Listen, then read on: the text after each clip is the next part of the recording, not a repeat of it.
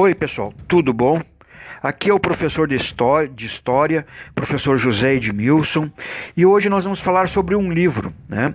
Um livro que o mundo inteiro já ouviu falar, já leram, todo mundo já assistiu o filme feito desse, de, desses livros. Então, quem não ouviu falar em Harry Potter e a Pedra Filosofal? Isto mesmo, Harry Potter e a Pedra Filosofal. Antes de falar do livro, vamos falar da, da sua escritora, uma escritora britânica, Joanne Kathleen Rowling. Nasceu na cidade de Yate, nas proximidades de Bristol, na Inglaterra, em 31 de julho de 1965. Ela se tornaria célebre pela criação do bruxinho Harry Potter que lhe renderia sete volumes de uma série premiada e aceita quase unanimemente pela crítica e pelo público. Desde cedo, a autora cultivava um gosto pela leitura. Ela é um excelente exemplo de alguém que sempre cultivou um gosto pela leitura. E vários escritores despertaram na menina o desejo de ser uma escritora. Durante a infância, ela nutria um amor incondicional por seus avós paternos, seus prediletos. Sua avó Kathleen, Ada, faleceu quando a garota tinha apenas nove anos. Em sua homenagem, Joane adota seu nome, representado pela letra K, para completar seu nome artístico, J.K. Rowling. Atendendo aos apelos dos seus genitores, dos seus pais, a criadora de Harry Potter cursou língua e literatura francesa na Universidade de Esther, ao invés do curso de língua inglesa que pretendia fazer.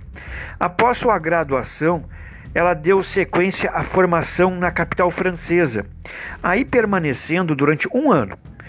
Voltando à Inglaterra, começou a trabalhar na Anistia Internacional, em Londres, como secretária bilíngue e investigadora. Ansiando por concretizar seu sonho de escrever, deixou o cargo e foi para Portugal no ano de 1991. Neste país, em Portugal, ela dava aulas de inglês à tarde e à noite e pela manhã costumava escrever nas mesas dos cafés de, da cidade de Porto, cidade em que permaneceu por cinco anos.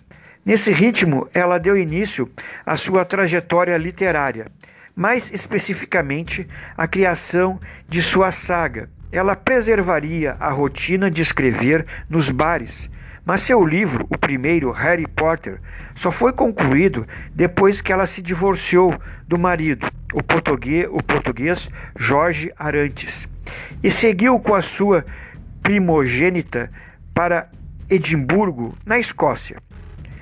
Foi uma longa jornada até que Harry Potter e a Pedra Filosofal fosse aceito pelo mercado editorial. A autora teve que realizar um tour por diversas editoras, imagina. E em 1994 experimentou a, a miséria e um estado depressivo até que a, até Bloomsbury decidir lançar sua primeira obra como mais uma na Galeria da Literatura Infantil.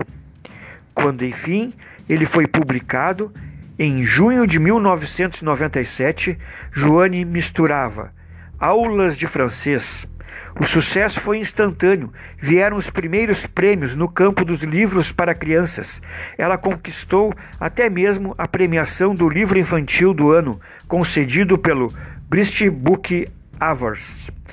Ao negociar seus direitos eh, com a altura para os Estados Unidos por 105 mil dólares, valor inigualável para uma escritora em, em início de carreira, ela pôde deixar as aulas e se devotar integralmente ao restante da saga Harry Potter. Sua obra prosseguiu a trajetória ascendente, mantendo-se sempre nos primeiros lugares entre os livros mais vendidos, tanto na categoria infantil quanto na adulta. Agora vamos falar um pouquinho sobre uh, a Pedra Filosofal. Harry Potter e a Pedra Filosofal é o primeiro livro de uma série de sete livros escritos por J.K. Rowling, sendo lançado na Inglaterra em 1997 e posteriormente no Brasil no ano de 2000. J.K. Rowling é britânica e apareceu na revista Forbes no ano de 2007 como a escritora mais bem paga do mundo.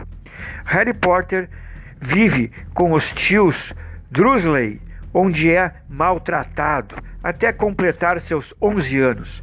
É com essa idade que o jovem bruxo começa a receber cartas da escola de Hungas.